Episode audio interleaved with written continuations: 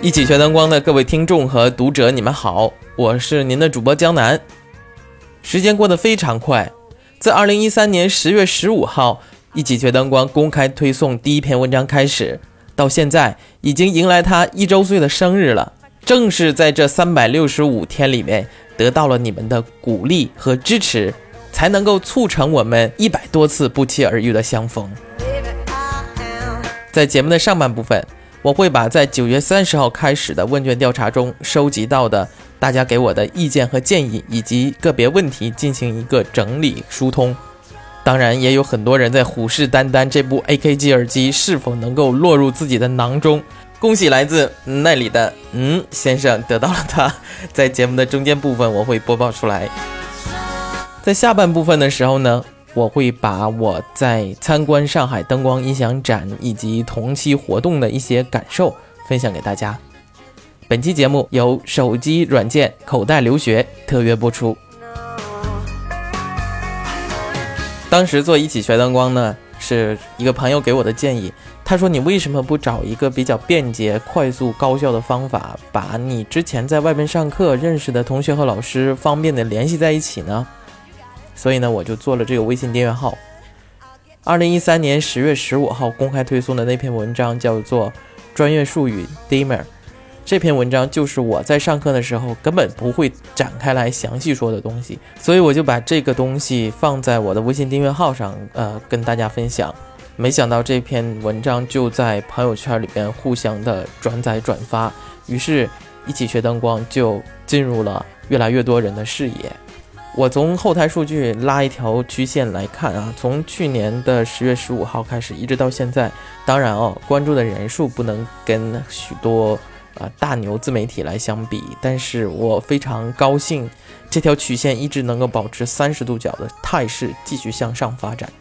学习并不是一件非要兴师动众，让全世界人都知道我要去学习了，而是应该贯穿你的生活和生命始终的一件事情。我非常高兴的是，能够看到在这一年的时间里边，我认识了许多想学习，并且认为自己应该学习的朋友同行。在经过十多天的数据收集之后呢，意见和建议比较集中的有那么几个。第一个哈，说你们更新的速度能否更快一点？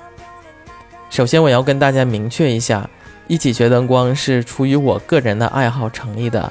并不是你想象的那样，后面有一个某一个集团、某一个公司，它在支持着我的运作。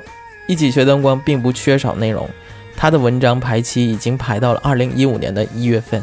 有的时间我需要去写东西，有的时间我要去大量的翻译东西，还要去寻找素材、查找资料、图片、文字、视频、音频这些制作也都是由我一个人来完成的，这都是需要制作时间的。我也有我自己的本职工作，我并不是靠自媒体养活自己，所以更新速度就是这样，每周一、三、五会推送内容。如果我也像别人那样复制粘贴，不要说一天一篇啊，就是一天三五篇也应该不是什么问题。但是我觉得你能够一直对一起学灯光保持着较高的关注程度，也正是因为我的文章质量是得到你们认可的，所以。速度和质量这个东西，如果相比较的话，我绝对是侧重质量的。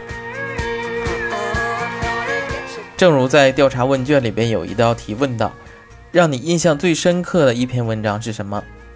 大家给我的答案前三位的分别是非黑即白高端灯光台 PK、欧洲电视歌唱大赛、五十二款灯光行业牛人必备的手机软件。这三篇文章恰恰都是经过我长时间的制作才能够得到的一个成果，这也让我更坚定了一个想法，那就是将来你会看到越来越多只有一起学灯光才能够给你制作出来的东西。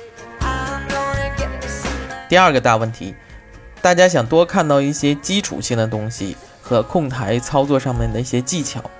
那在这里，我也得坦白的告诉大家，在我心目中，做基础教育是比较难搞的一件事情，而且做这个基础控台培训的，在北京、上海、广州其他地方也都有。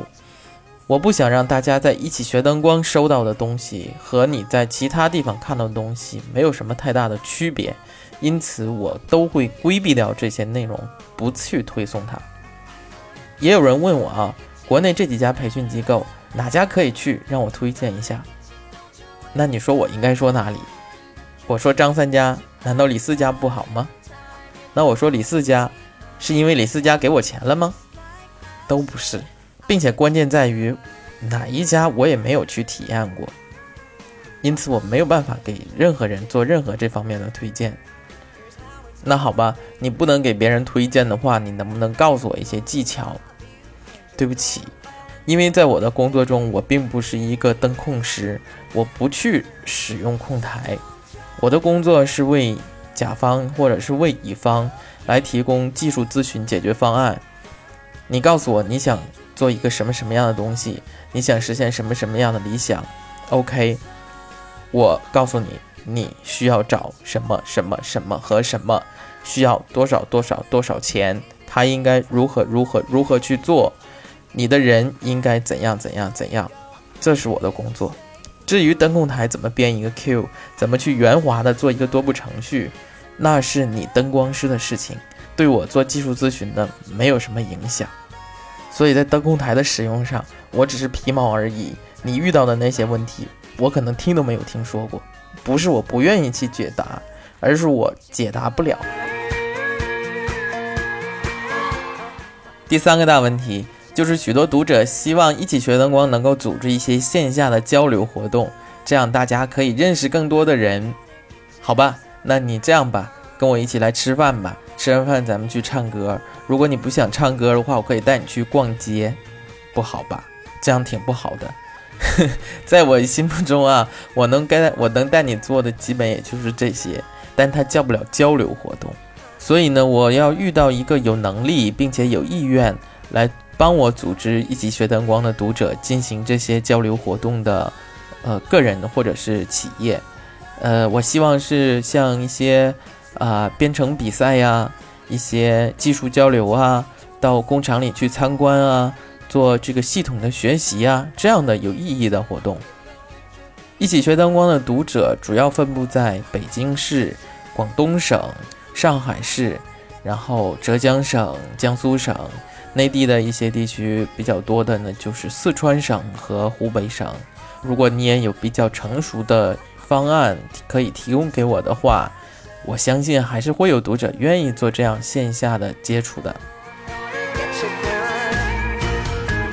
好了，那我现在就要揭晓参加这次调查问卷的读者中，AKG 耳机到底送给谁了。恭喜来自山东的徐先生。徐先生关注一起学灯光至少有九个月的时间了，之前就一起交流过一些东西。这次呢，徐先生也是把他的一些想法直接的告诉了我。虽然这个 AKG 耳机啊不是什么贵重的物品，但是作为一个答谢，啊，希望您能够笑纳。这样，你把你参加问卷之后生成的八位数验证码直接发送给一起学灯光，验证通过之后，直接就会快递寄送给你了，好吧？祝一起学灯光生日快乐，也祝你在工作中如鱼得水。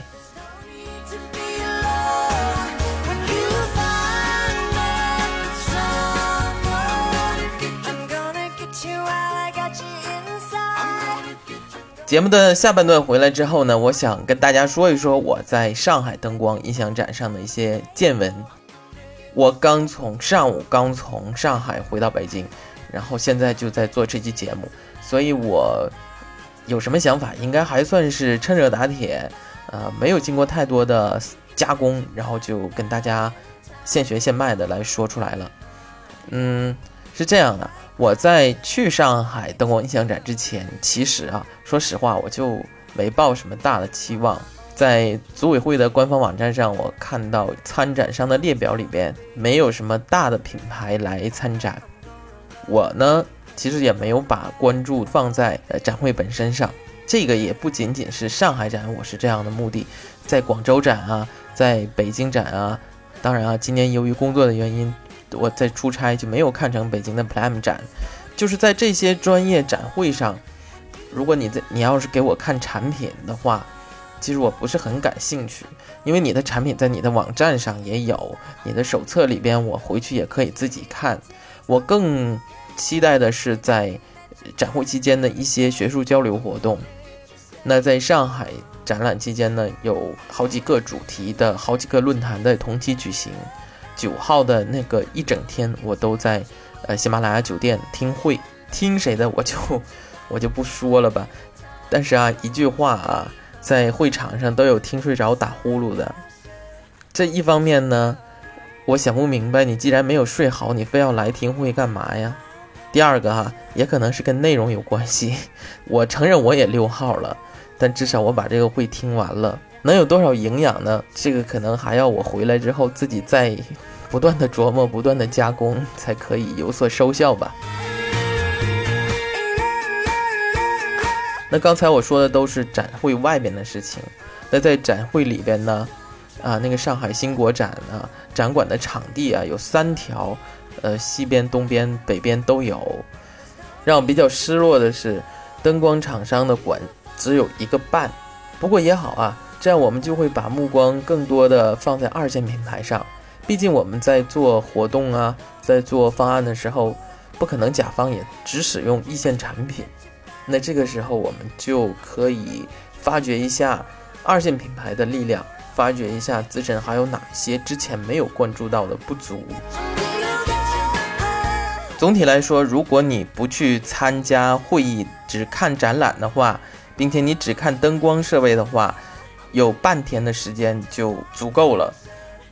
因此，如果说你是专门跑来上海看这个展览的话，就可能会牢骚满腹的回去。好在呢，这次之行是由 World Show 商务考察团帮我安排下去，谢谢。然后在展会上是。广州的彭星啊，也是我的朋友，一起学灯光的读者。他带着我一起看展览，因为他呃跟广州当地的供应商帮他们做展会现场的灯控台的编程，他可能比较早时间就到达了会场上面，所以呢，他就带着我一起来参观。然后走到某一个展区的时候，然 后我递上了我的就是现在公司的这个名片，参展商。一下子就认出了一起学灯光的江南，就是网友见面一样。然后，呃，他们就把他们在展会现场的所有的工作人员都基本都叫在了一起，我们还聊了蛮久的。其实我非常珍视这样的机会，能够在线下跟大家一起交流。在展会现场啊，我们大多数的时候能看到的是销售人员，这样我就能够知道一线的销售工作者。他对这个市场的认识，他对他们产品的认识，对于我从事自己的工作是非常有好处的。然后当时我们也说到，如果将来有机会有时间的话，可能会去他们的工厂里面看一看。一起学灯光的读者们也可以顺便一饱眼福啊！我在展会现场的时候，有展会的工作人员让我也让我答一个调查问卷，呃，给这个展览的各个方面评分。说实在的，虽然我生活中、我工作中是一个很处女座的人，到处去挑剔，但是对于这个展会上，我还是给了最低分，只有七分的评价。但是这个七分，我觉得是非常牵强的。我觉得广州展能够达到八点五分、九分，所以上海展跟广州展相比，它的落差有多大？组织者、参展商、观众心里应该有一个很清晰的认识。具体应该多少分？我希望在明年的时候，如果我还有机会在上海看展览的话，那个时候我们再打分吧。在节目的最后呢，我要跟大家说两个事情。过了十一之后，我们不得不面对一个非常残酷的事实，那就是一直到今年年底十二月三十一号之前，就再也没有国家法定假期了。第二个消息，在十月十七号那天。还会推送一期一起学灯光的电台节目，届时会有一位嘉宾跟我一起在节目里面介绍一下作为新手电视灯光师的一些经历，欢迎继续收听。今天就是这样喽，拜拜。